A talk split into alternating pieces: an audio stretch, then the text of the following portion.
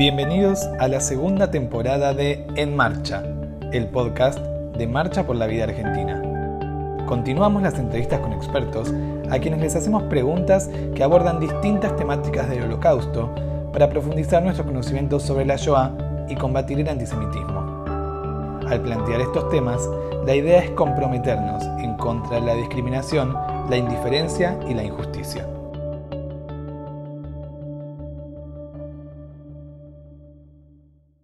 Hola, gracias por acompañarnos en un nuevo episodio de En Marcha, el podcast de Marcha por la Vida Argentina.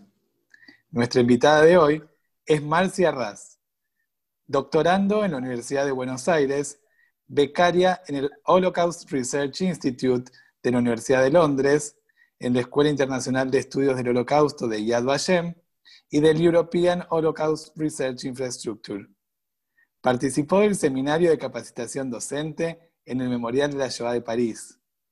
Actualmente es docente en seminarios de grado sobre el Holocausto en la Facultad de Filosofía y Letras de la Universidad de Buenos Aires e investigadora asociada en el Museo del Holocausto de Buenos Aires. Hola Marcia, bienvenida. Estamos muy agradecidos de contar hoy con tu presencia. No, hola Javier, yo al contrario te agradezco a vos que hayas pensado en mí para, para tus charlas y bueno, ya cualquiera que nos esté escuchando. Antes de entrar de lleno al tema que trajiste para compartir con nosotros, me gustaría que nos cuentes cómo fue que te interesaste por la temática de la Shoah.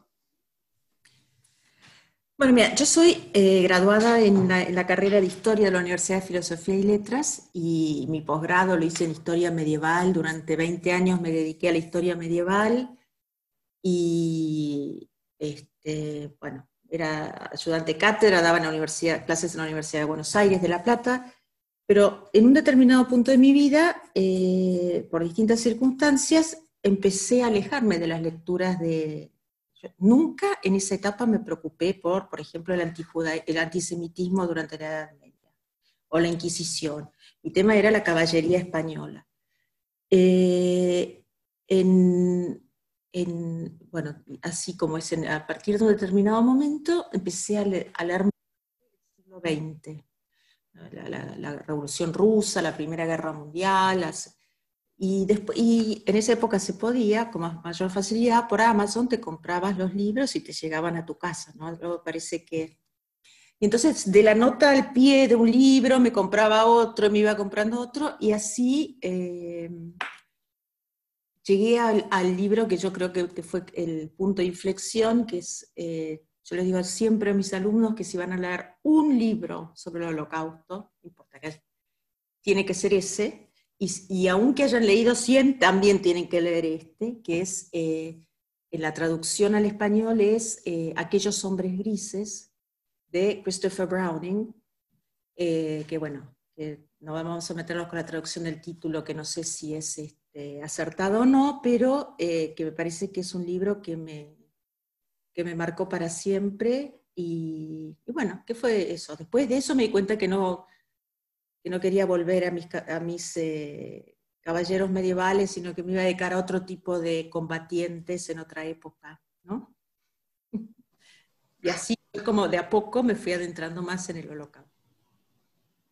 Gracias por compartir esto más personal y aprovechamos entonces para recomendar esa lectura.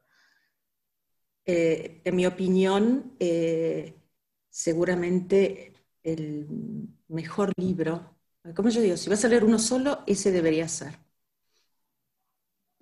Bueno, vamos cerrando esta primera parte y comenzamos con el tema central de nuestro episodio de hoy. A ver.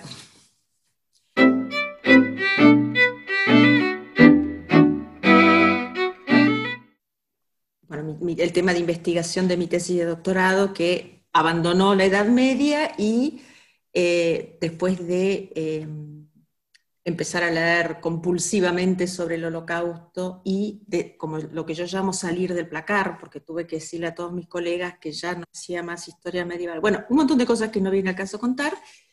Em, eh, finalmente un día, leyendo Memorias desorientes de Treblinka, me encontré con que había un argentino en Treblinka. Y eh, digo que yo ya había dado, por ejemplo, dos seminarios en la facultad sobre el holocausto. Eh, y, me, dio, me dio vuelta la cabeza, porque me di cuenta, o sea, como un, argentino en Treblinka, ¿qué hacía ahí? ¿Qué estaba haciendo? ¿Por qué estaba ahí? Y, de ahí fue como tirando de la... Hasta ese momento yo pensaba que un sobreviviente, perdón, que un argentino, una víctima del holocausto argentina, era un sobreviviente que después de la guerra había venido a la Argentina, es decir, no había entrado en mi universo eh, mental, eh, estamos hablando del año 2008, no sé, algo así, que hubiese podido haber personas con ciudadanía eh, argentina en los campos durante la guerra. Y es así que de a poco fui, bueno, pensando, dando vueltas sobre distintas cosas y me decidí para el tema de mi tesis doctoral esa, ciudadanos eh, con ciudadanía argentina, o sea, o personas con ciudadanía argentina que fueron víctimas del holocausto. Y para empezar, ¿qué pasaba en Argentina cuando llega el nazismo al poder? Bueno, ¿qué pasaba en Argentina? Siempre pasaban eh, muchas, eh, muchas cosas. Este, no es que eh, si vos mirás la prensa en ese momento en Argentina, hay algunos diarios, especialmente el diario Crítica, que es este, desde el primer momento muy, y el Argentinische Tageblatt, muy opositor, claramente opositor al régimen nazi, y yo te diría que hasta el 34, hasta la noche de los cuchillos largos, eh, mediados del 34, eh, hay como una cierta eh, reticencia, si vos querés, a diarios como La Nación, como la prensa, ¿no? como tienen como un signo de interrogación, lo mismo que gran parte de, la de, los conservadores en Alemania, ¿no? Sobre quién es lo que ellos llaman Herr Hitler, ¿no? ¿Quién es Hitler? En el año 1939 en Argentina, eh, perdón, en Buenos Aires, en la ciudad de Buenos Aires, el 49% de, de, los habitantes de la ciudad de Buenos Aires eran nacidas en el, en el extranjero. O sea, Buenos Aires era una Babel, una Babel de españoles, italianos, alemanes, rusos, eh, polacos, eh, alemanes, belgas, franceses, ¿no? británicos, de todos los, de todas las esquinas del mundo. Y la Argentina tenía una, el Estado argentino tenía eh, un, gran interés en dos o tres cosas, que era primero evitar que conflictos, ellos decían que están pasando en otro continente, esta era la primera versión, cosas que están pasando en otro continente, afecten a eh, la armonía o la convivencia de eh, las personas que eligen vivir en suelo argentino. Esta es una de las primeras cosas porque, por ejemplo, se publicaba una obra de teatro, eh, se, presentaba una, una, una, puesta en escena, una que eh, creó un incidente diplomático muy, muy fuerte que se llamaba Las Razas, era un, refugiado eh, político en Argentina, alemán, en el año 34.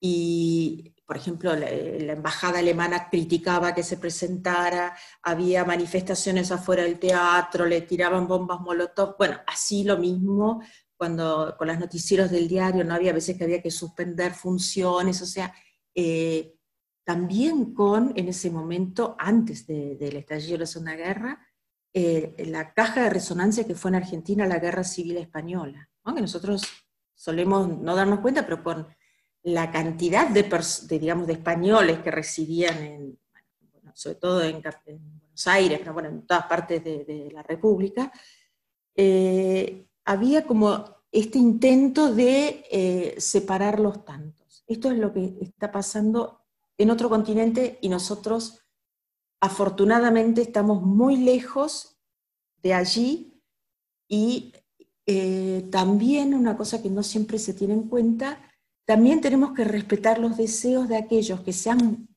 han, salido del de, lugar del conflicto para elegir venir acá donde ¿no? que es otra tierra donde, eh, bueno, esto no es nuestro asunto, ¿sí? El que eh, si es alemán y eligió venirse a, vivir en la Argentina es porque no quiere vivir en Alemania. Y bienvenido, ¿no? Digamos, eso es este, parte de, de, la actitud en general. Por otra parte, la comunidad eh, alemana era, con respecto a muchas otras, minoritaria, si la Argentina, sus mayores intereses económicos estaban eh, claramente vinculados con Gran Bretaña. Desde el punto de vista cultural, eh, bueno, Buenos Aires aspiraba a ser una pequeña París, o, como París, digamos que, eh, a diferencia de Estados Unidos, no, yo no he encontrado personas influyentes como un Lindenberg o como un Ford que hayan abiertamente, se hayan abiertamente manifestado a favor del de, eh, Tercer Reich. Sí vas a encontrar personas de ciudadanía alemana que vivían en Argentina, que este, obviamente eh, estaban los refugiados judíos alemanes, los refugiados políticos, comunistas, socialistas alemanes en Argentina, y también había otros de la comunidad alemana que eran eh, pronazis, ¿no? Pero esto se nota claramente, por ejemplo, en la creación del colegio Pestalozzi, ¿no? o digamos en, los dos diarios eh, estaba el pro-nazi, el Deutsche La Plata Zeitung, el antinazi, el, el Argentinische Tageblatt, ¿no? Digamos como que esto, los dos teatros, los dos colegios alemanes, este, bueno, toda esta fractura, eh, pero digamos que eh, el Estado trató de mantener como cierta distancia de esto que era un conflicto que era entre ¿no? los alemanes, de la misma forma que entre republicanos y franquistas también. Eh, o sea, trataba de mantener, fue equidistante. Al principio ayudó a las víctimas de los republicanos y cuando ellos empezaron a perder la guerra, se refugiaron centenares de, pero miles y miles, decenas de miles de republicanos en Argentina, ¿no? De los dos bandos. Entonces, si tendríamos que definir qué posición tomó el Estado argentino frente al nazismo, podemos decir que no fue ni pro-nazi ni pro-aliada. No, yo creo que claramente fue pro-aliada. Y te diría por, y te voy a decir por qué. Em, eh, los intereses de la Argentina estaban ligados a los eh, intereses eh, británicos y estaban Em, y digamos, comercialmente la, Alemania, con respecto a primero Gran Bretaña, después Estados Unidos y después este, recién Alemania, era un cliente comercial eh, menos, menos, importante. Es decir, que, y además, entiendo yo, y no solamente yo, sino muchos historiadores, que la neutralidad argentina era favorable a los intereses de Gran Bretaña en el sentido que cuando empieza la guerra y, eh, se declara la guerra, inmediatamente se bloquean todos los puertos, era imposible comerciar con Alemania, es decir, Argentina no podía hacer llegar sus productos eh, a Alemania de ninguna manera, porque los británicos habían bloqueado los puertos y controlaban todos los permisos de, digamos, de, desplazarse por los, eh, por los mares, eran los navicerts, pero digamos que había una guerra que se combatió en, los mares, ¿no? de, submarinos alemanes hundiendo barcos mercantes o convoyes ¿no? británicos, porque eh, Gran Bretaña es una isla y le es imposible alimentarse a sí misma. Y en ese, en, ese eh, rol ocupó, tampoco podía recibir de sus, este, de sus dominios, de Canadá, de Australia, de Nueva Zelanda, porque todos ellos también eran objeto del hundimiento de eh, los barcos por parte de los, eh, de los alemanes. Así que en ese sentido la neutralidad de Argentina fue fundamental para los intereses de Gran Bretaña, fundamental. Y un aspecto que me parece que no es tan conocido, que tiene que ver con esto, es que eh, ni bien empieza una guerra, un país neutral ya no puede tener ningún comercio con, digamos, se, bloquean todos los fondos de los países beligerantes, en Argentina hubo que bloquear tanto los fondos británicos como franceses como alemanes, ¿no? En septiembre del 39, cuando Estados Unidos entró en guerra y se hizo otro tanto con los fondos este, estadounidenses, si vos querés mantener tu neutralidad. Es decir, que esto implicó que la Argentina durante el meses del año 39, 40, 41, 42, 43, 44, 45, le envió a Gran Bretaña estos alimentos sin cobrarlos. O sea, esto era, era una deuda que se iba a saldar al final de la guerra. ¿Sí? Es decir, era casi eh, em, de la misma forma que los británicos habían firmado, eh, llegado al acuerdo del Land-Lease ¿no? para las armas con los Estados Unidos y demás. Es decir, vos me das las armas hoy, yo te las pago cuando termine la guerra, etc. Eh, y, esta deuda enorme, digamos, que, era, que además Inglaterra, Gran Bretaña al final de la guerra no podía pagar, se saldó con la nacionalización de los ferrocarriles argentinos. ¿sí? O sea, eh, porque, ¿no? Digamos, no había forma que eh, Gran Bretaña pudiese honrar, o sea, que ni siquiera eh, como país, digamos, o sea, sí se, se, se, quedó con la propiedad de los ferrocarriles, pero digamos que todo ese dinero en importaciones, en derechos aduaneros, etcétera, etcétera, no lo recibieron, ni las personas cuyos bienes se exportaron, ni eh, la Argentina. Yo creo que eso demuestra claramente una posición eh, profundamente proaliada, como dice eh, Rapaport, hasta de la sociedad rural argentina. O empezando por la sociedad rural argentina. ¿Y por qué entonces declara la guerra Argentina eh, a ver, en, las historias de las relaciones eh, bilaterales entre Argentina y Alemania, ¿no? digamos ya, eh, Argentina se declara neutral el 4 de septiembre del 39 y hay un momento importante en 1942 que es cuando se lo declara persona non grata en el país al, al embajador en Argentina, a Edmund von, eh, Terman, es decir, que, eh, y también la Argentina llama de Berlín a eh, su embajador, al embajador Olivera, para que regrese al país. Es decir, que ya el retiro de embajadores es un distanciamiento bastante importante, me parece. Después hay otro, otro jalón muy importante dentro de las relaciones bilaterales, que es la ruptura de relaciones diplomáticas, que es en enero del 44. Es decir, si vos me preguntás a mí, yo creo que el Estado argentino aspiraba a poder mantenerse neutral todo lo largo de la guerra, de la misma forma que lo había hecho durante la Primera Guerra Mundial. Estaba en una capacidad de ser, de ser el más aliadófilo, como lo llamaban, de los neutrales, porque estaba mucho más alejado que Suecia o Suiza o Turquía de, eh, de los teatros, digamos, bélicos. Este, pero para los Estados Unidos era muy importante, o sea, digamos, eh, muy importante y también había esta puja con los Estados Unidos, ¿no? Esta idea de que, eh, digamos, eh, después que Estados Unidos entró en la guerra, pretendía que toda Latinoamérica se comportara como lo que ellos llaman su patio trasero, ¿no? Que en bloque todos los países latinoamericanos se plegaran a la guerra de los Estados Unidos. Esto claramente no convenía a los intereses de eh, la Argentina. ¿sí?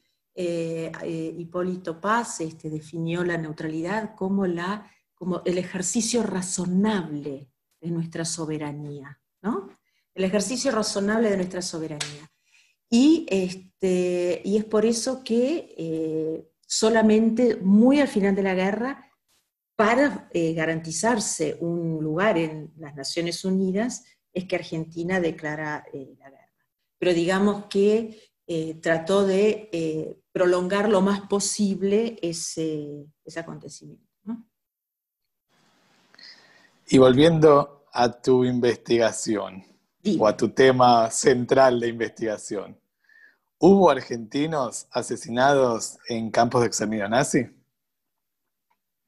bueno, la respuesta definitivamente es sí. Mi investigación eh, refiere a todas las personas con ciudadanía argentina, es decir, no solamente los judíos, podían ser víctimas de persecución, muy, muy grosso modo, groseramente, son tres grupos diferentes, que son víctimas de persecución política, víctimas de persecución racial, ahí sí, son todos judíos, y eh, un tercer grupo que muchas veces, que no son perseguidos per se, pero que son victimizados o porque son requisados durante la guerra o porque, no sé, son bombardeados o, digamos, de alguna forma sufren daños que no fueron, ¿no? Digamos, por estar en el lugar y en el momento equivocado. Contanos de estos asesinados, dónde fueron asesinados. Bueno, muy brevemente, eh, porque eh, no quiero aburrir a nadie con, los detalles del tema, pero eh, de vuelta, groseramente, los primeros perseguidos con ciudadanía argentina lo fueron por motivos políticos. ¿sí? O sea, los primeros casos que yo me encuentro de personas que son digamos que son, por ejemplo, arrestos ilegales o que los eh, golpean a CCA en las calles o, digamos, cualquier tipo de eh, daño que genera un incidente diplomático, es hacia personas por cuestiones políticas. Por ejemplo, una persona que no hace el saludo de Hitler. alguien que es Otto Rademacher, o sea, es ciudadano alemán y argentino, pero que para los alemanes es alemán, este es uno de los grandes eh, problemas, ¿no? ¿Quién es un ciudadano argentino? Porque no siempre está claro, porque además la enorme mayoría de los que estaban en Europa eran doble nacionales, obviamente. Este, algunos eran nativos y otros eran naturalizados, que habían vivido, bueno, mínimamente dos años en el país para conseguir la ciudadanía, pero habían regresado a su país de origen, o sea que su vinculación con Argentina era más tenue que su vinculación con eh, eh, su país de nacimiento. Em, es decir, sí ya eh, vas a encontrar en, los primeros años, estamos hablando antes de que empiece la guerra, algunos reclamos de judíos con ciudadanía argentina, por supuesto porque tienen prohibiciones de ejercer alguno de sus oficios o porque no pueden conservar su servicio doméstico siempre, porque después de las leyes de Nuremberg, pero digamos que la forma en la que se ven afectados es distinta de los que son encarcelados, enjuiciados, ¿no? por, por su militancia eh, política. En la, eh, digamos, los primeros casos claros, donde, digamos, eh, esto tiene que ver porque, digamos, si, vos estudias los, los argentinos, o las personas con ciudadanía argentina en el holocausto, te encontrás lo que yo llamo uno de cada. Es decir, hay argentinos que murieron en los barrancos de Babillar, hubo argentinos en el gueto de Varsovia, en el gueto de Cracovia, en París, fusilados por los Einsatzgruppen, ¿no? Digamos, este, en, eh, en todos los, no sé si en todos, evidentemente no en todos los puntos, pero en una enorme, una dispersión geográfica enorme, lo vas a encontrar en Italia, en Grecia, en la bueno, lo que era en ese entonces, o hasta hasta la guerra era Checoslovaquia, ¿no? Eh, Polonia, eh, etc. las repúblicas bálticas. Es decir, que em, tal vez en, cada uno de estos lugares el número es reducido, pero es como una forma de estudiar el holocausto en su totalidad, de alguna forma, porque eh, tenés como muchos de los acontecimientos centrales que aparecen a partir de qué sé yo, eh, fusilamientos importantes de resistentes, como en Francia, los fusilamientos de Mont Valérien, que son, eh, bueno, muy significativos dentro de lo que fue la resistencia francesa, también tenemos, o sí, hubo uno con ciudadanía argentina, y así sucesivamente. Em, es decir, que eh, si hay alguien que habló de, de la Segunda Guerra Mundial, Eric Hobsbawm la define como una guerra civil ideológica internacional. La Argentina también entró en esa guerra civil ideológica internacional, claramente, lo hubo de los dos lados. alguna parte de la literatura se ha enfocado más en eh, aquellos que tuvieron algún grado de apoyo eh, al fascismo, que fue más importante para el régimen italiano que para el nazi, claramente. Y eh, tampoco se hace distinción, es decir, para los nazis en Argentina, aquellos que eran argentinos, y los que eran alemanes residentes en Argentina, que eran la enorme cantidad de los nazis en Argentina. Em, pero, digamos, volviendo al, tema de eh, mis argentinitos, este, en el momento y en el lugar equivocados, ¿no?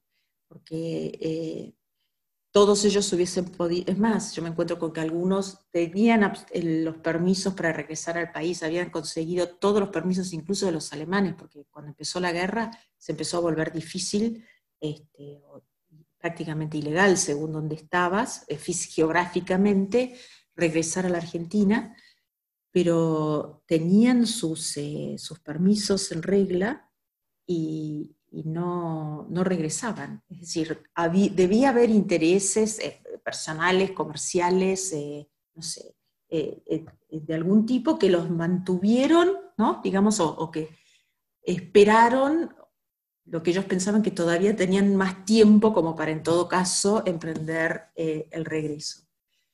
Eh, otros, en cambio, volvieron enseguida, ¿no? Eh, o incluso antes de, que empezara la guerra. Algunos se evacuaron durante la declaración de guerra y otros, este, ni bien pudieron, eh, empezaron el regreso. También me consta que desde los consulados argentinos se empezó a exhortar a partir de septiembre del 41 a los este, ciudadanos en el exterior que mm, prolongaran lo menos posible su estancia en el extranjero, y después a partir de enero del 42 se les empieza a instar a que regresen cuanto antes a la Argentina, es decir, que eh, también me encuentro a veces en cartas que leo, eh, puedo ir encontrando, porque de algunos puedo saber mucho y de otros no tanto, en el, eh, que a partir de un momento dice, ya no me es posible volver, ya no me es posible volver. Es decir, que eh, pienso que eh, de haber podido más hubiesen optado por regresar. Pero eh, muchos no lo hicieron. la primera victimización clara contra ciudadanos argentinos se produce, por supuesto, después del pogromo de noviembre, ¿no? Algunos llaman la Kristallnacht de noviembre del 38, donde hasta donde yo sé, yo pude identificar a seis personas con ciudadanía argentina que vivían en, en Alemania, que fueron, eh, digamos, que recibieron daños o hicieron reclamos por los daños que recibieron durante esa noche. Eh, es posible que haya habido más, porque Vos vas a las listas de residentes argentinos en Berlín en 1942 y todavía seguía habiendo judíos argentinos en Berlín. Y vos decís, Dios, ¿cómo es que no volvieron? Pero bueno, se quedaban ahí. Este, algunos de ellos tenían una protección especial de la embajada, en muchos casos.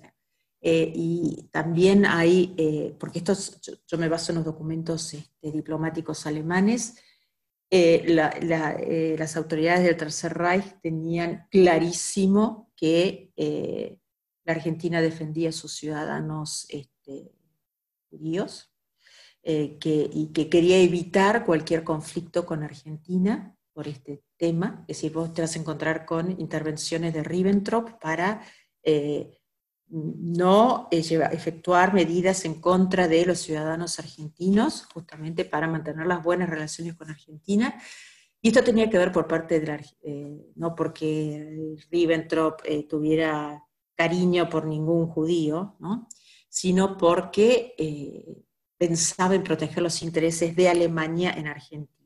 Y siempre el, cálculo desde el punto de vista eh, de la diplomacia alemana, o desde Berlín, digamos, era que, eh, bueno, en, Argentina, como ellos lo contaban, ¿no? Había 80.000, según las veces, 80.000 o 65.000 alemanes, esto quiere decir arios, ¿no?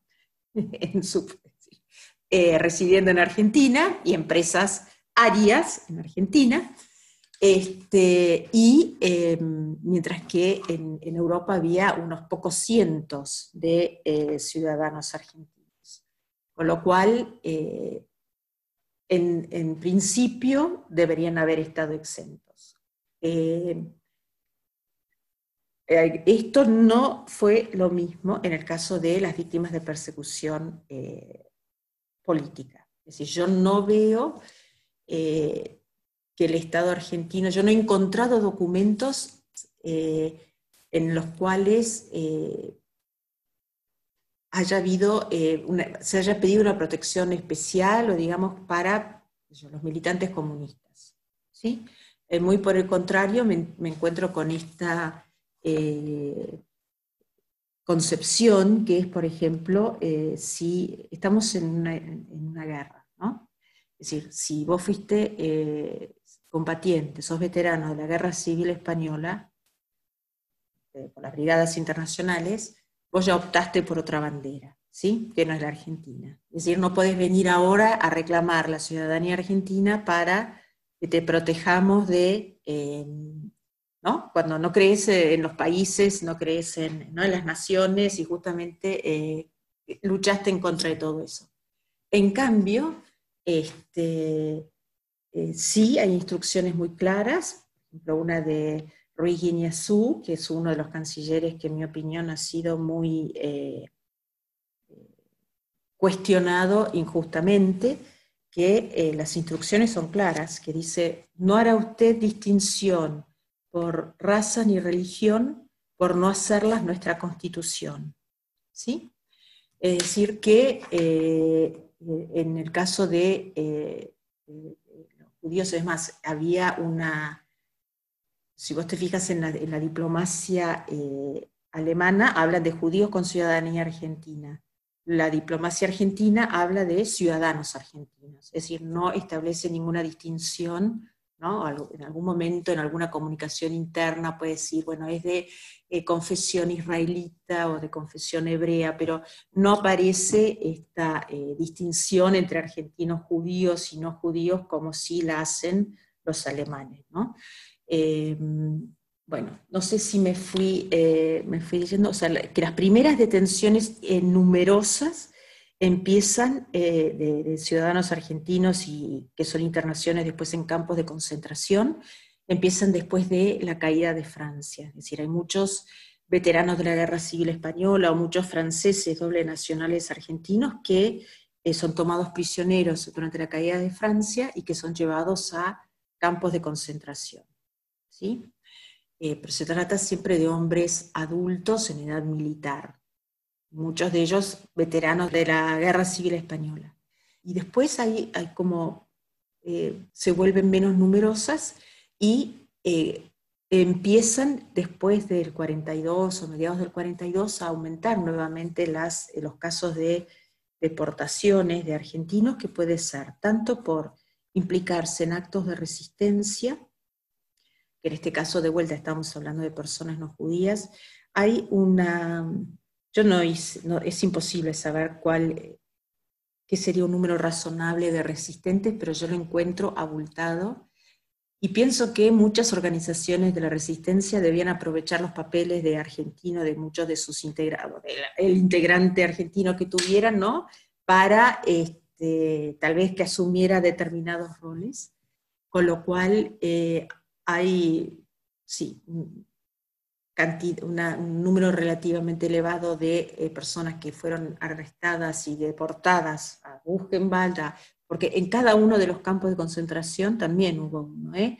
en Neuengamme, en Stutthof, en Majdanek, en, ¿no? en eh, en Sachsenhausen, en Dachau, en todos ellos hubo argentinos que fueron deportados ahí, muchos pasaron seis años de confinamiento cinco años, este, depende en qué momento hayan sido detenidos. Pero después comienza, a partir del 42, lentamente, eh, a pesar de las protecciones, hay muchas eh, personas que o no se dieron a conocer como judías o que primero eran, eh, eran arrestadas y después desaparecían y después se iniciaba el reclamo cuando la embajada tomaba conocimiento del caso.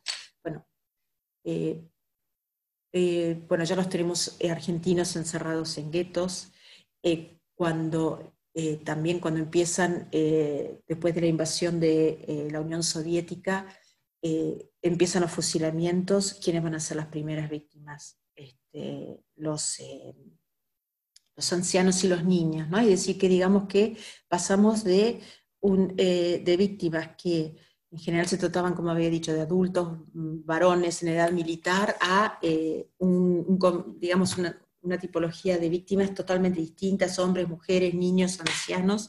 Por supuesto que también siguen, sigue cayendo hombres ¿no? en edad militar por su eh, militancia política, este, pero, o por tratar de evadir el trabajo obligatorio o cualquiera una de estas ¿no? Eh, cuestiones, pero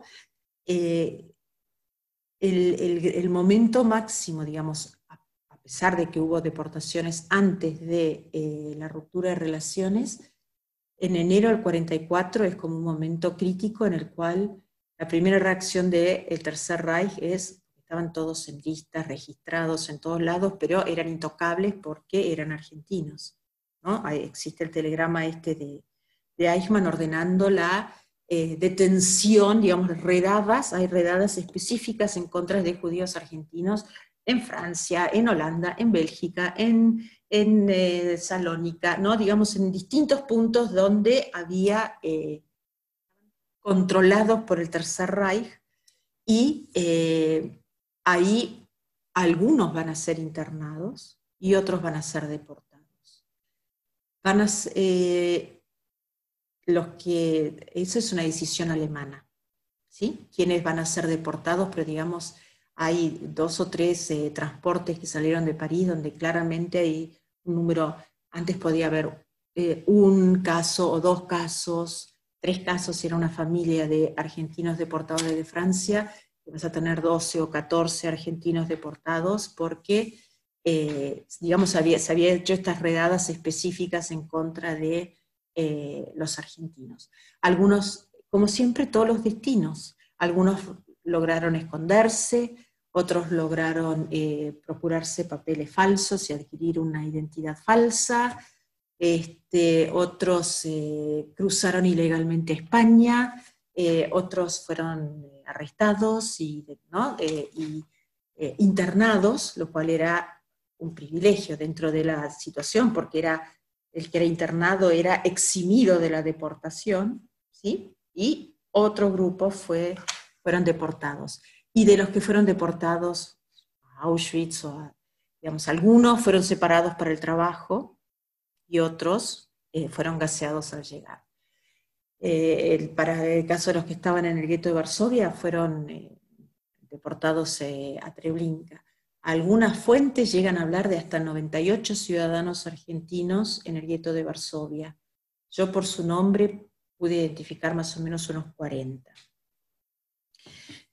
así que siempre aprovecho para pasar el chivo de que si alguien sabe de que un pariente suyo en donde haya sido que haya estado en Europa durante la quiere eh, contactar conmigo, me encantará escuchar su historia. Sí. Le quiero contar a los oyentes que la investigación de Marcia es nominativa. Entonces, yo le voy a pedir ahora un número a Marcia, que es algo que no le gusta contarnos, porque a ella les gusta contar las historias personales. Pero para darnos una idea, Marcia, ¿cuántos judíos fueron asesinados en Auschwitz, en Treblinka? Bueno, por su nombre, eh, yo creo que no te falta la verdad, porque yo tengo relevados unos 1.200 casos en total, pero no todos son fallecidos, obviamente. Eh, de aquellos, el, eh, campo en, Auschwitz, en el caso de Auschwitz, creo que son 89, puede haber uno más, uno menos. Este, es decir, siempre digo de los que yo tengo conocimiento al día de hoy. ¿sí? Eh, entre Blinka tengo este problema, que es que hay fuentes, por ejemplo, que me hablan de 98 argentinos en eh, Varsovia, pero yo por su nombre tengo unos 34, ¿sí? en el gueto de Varsovia, pero que me consta que hayan sido deportados a Treblinka, tal vez son 12 o 14, ¿sí? O sea, que es, pero digamos, ¿cuáles estos eh, de los 34 eh, nombres que tengo, ninguno sobrevivió a la guerra. ¿no? Es decir, que eh, en algún lado, en el caso de los, de los, que están en Europa del Este, es mucho más difícil eh, poder eh, precisar exactamente su destino, que en el caso, por ejemplo, de los judíos que, argentinos que vivían en Francia, porque ahí hay, se conservan la totalidad de las listas de deportación y entonces es mucho más fácil digamos, establecer, siempre puede haber un pequeño margen de error, pero digamos, llegar a un, número bastante aproximado de lo que suponemos que fue que fueron deportados. Lo que es más difícil es establecer cuántos se escondieron o no fueron afectados por las medidas, ¿no? pero siempre es un concepto diferente del de residente del de eh, victimizado. ¿no? Sí, yo quería llegar a esto porque sé que hay una historia de un argentino entre Blinka y me gustaría que nos la cuentes vos. Claro, la que, la que eh, eh, originó, digamos, este, así como Browning originó Christopher Browning, que él por supuesto no lo sabe, pero bueno, yo lo cuento que me interesara por este tema fue cuando leyendo una, de las memorias de un sobreviviente de Treblinka que yo me enteré de este argentino que eh, estaba en eh, Treblinka, que había sido deportado al gueto de Varsovia, se llamaba Meyer Berliner. Todos mis esfuerzos hasta el momento para poder saber quién fue Meyer Berliner en Argentina han resultado infructuosos. Eh, yo empecé búsqueda gracias al Museo del Holocausto, yo he podido, digamos, eh, ir directamente a instituciones oficiales, este, bueno, em, no lo he logrado ni en los archivos de Polonia, ni en los de, Yad de Israel, ni en los de, Argentina, pero eh, todos sus compañeros, todos los que lo conocieron y tuvieron contacto con él, acuerdan en algunos en que era un extranjero, otros en que era un argentino, un ciudadano de Argentina, alguien que según dicen había, eh, hay alguna más información que, de, sobre él que otros, que había sido deportado del gueto de Varsovia con su mujer y su hija, que había vivido muchos años en el extranjero o que acababa de regresar a, a Polonia eh, alguien al que la guerra lo dejó varado en Varsovia, ¿no? Digamos, son distintas versiones que tengo sobre eh, por qué estaba Meyer Berliner en, el gueto en, eh, agosto, julio-agosto de 1942. Pero lo que sí sabemos es que cuando fue llevado a Treblinka, a diferencia de, de otras eh, personas, este, digamos, Treblinka era un campo de exterminio puro, a diferencia de Auschwitz, eh, todos los judíos estaban destinados a la muerte. Pero bueno, en el caso de Treblinka, sobre todo en los primeros meses de su funcionamiento, durante el día algunos eran separados para trabajar y a la, y a la noche se los eh, ejecutaba y al día siguiente se los reemplazaba con personas que venían de otros transportes frescos al día siguiente. Sabemos que eh, Perliner estuvo unos días en Treblinka, es difícil de saber cuántos, que eh, em, trabajaba en lo que se llamaba el comando de camuflaje, es decir, que todos los días salía del campo. Treblinka no tenía las alambradas electrificadas como Auschwitz, sino que tenía alambres como, bueno, como los alambrados argentinos, alambres de, hilo y de alambres de púa, y se les eh, entremezclaban ramas de los árboles para que no se pudiera fuera lo que estaba sucediendo adentro. Y que eh, sus compañeros dan cuenta de que él eh, los incitaba a la revuelta, y quería que juntos, eh, este comando que era el Tarnums Comando, el comando de camuflaje, atacase un ucraniano y que lo, este, bueno, dos o tres y mataran a la mayor cantidad de guardias que pudieran. Pero, eh, como dice uno, em, no logró convencer a la mayoría y entonces acató a la voluntad de la mayoría. Hasta el atardecer del 11 de septiembre de 1942, que es un acontecimiento absolutamente extraordinario entre Blinka, que lo recuerdan los eh, carceleros alemanes, los de las SS, los ucranianos, los judíos, todos, ¿no? Digamos, que incluso constituyó un hecho incuestionable sobre el cual se pudieron fundar muchas de las posteriores eh, sentencias a perpetradores de Treblinka.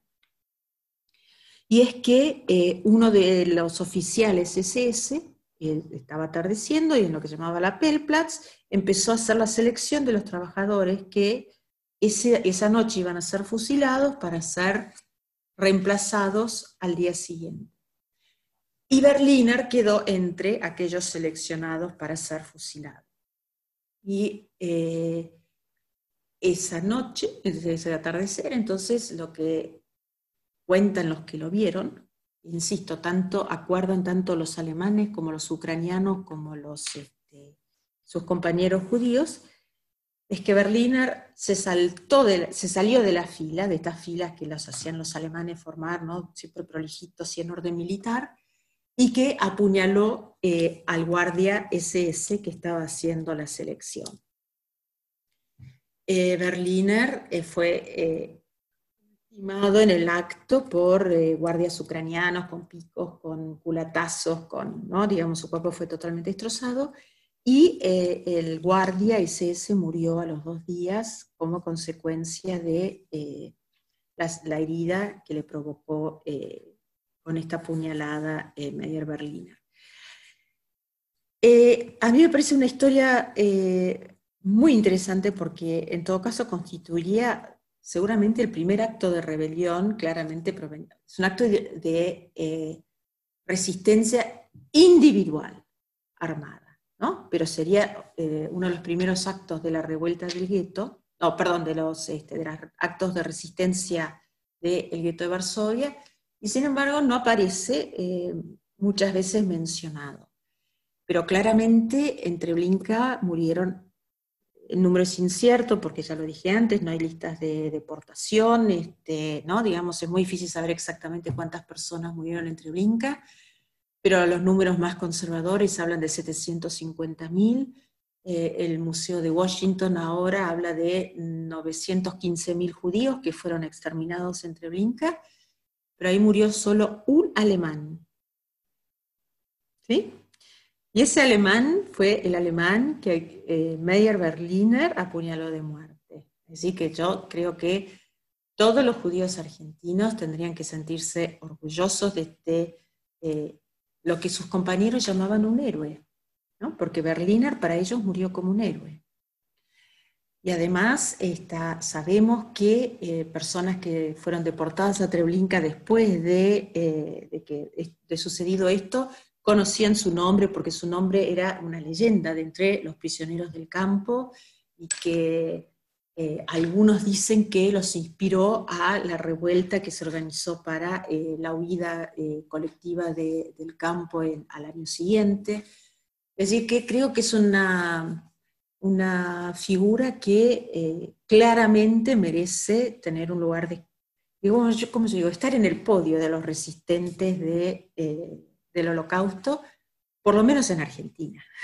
Es una historia espectacular, poco conocida, que me parece que es muy interesante compartir. Para ir cerrando, Marcia, ¿hay algún argentino sobreviviente de los campos de exterminio?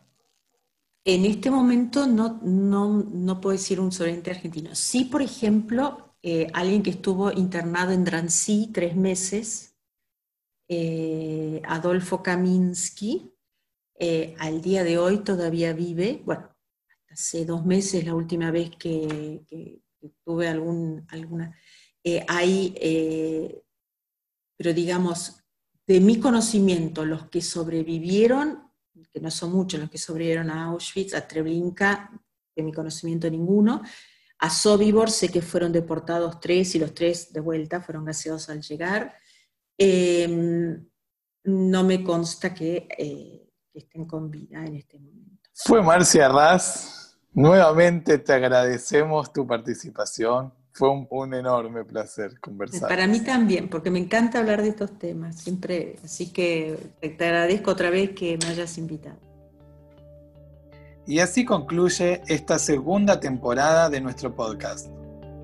Queremos agradecer a cada uno de los invitados e invitadas que nos acompañaron en este segundo recorrido. También agradezco al resto del equipo de Marcha por la Vida Argentina, Cecilia Burior y a la directora Alejandra Tolcachier, con quienes soñamos y creamos este podcast. Esperamos sus comentarios en nuestro Instagram, marchaporlavida.ar, y los invitamos a visitar nuestra web, marchaporlavida.ar. Mi nombre es Javier Felucievies y los espero la próxima semana en el inicio de nuestra tercera temporada de En Marcha, el podcast de Marcha por la Vida Argentina.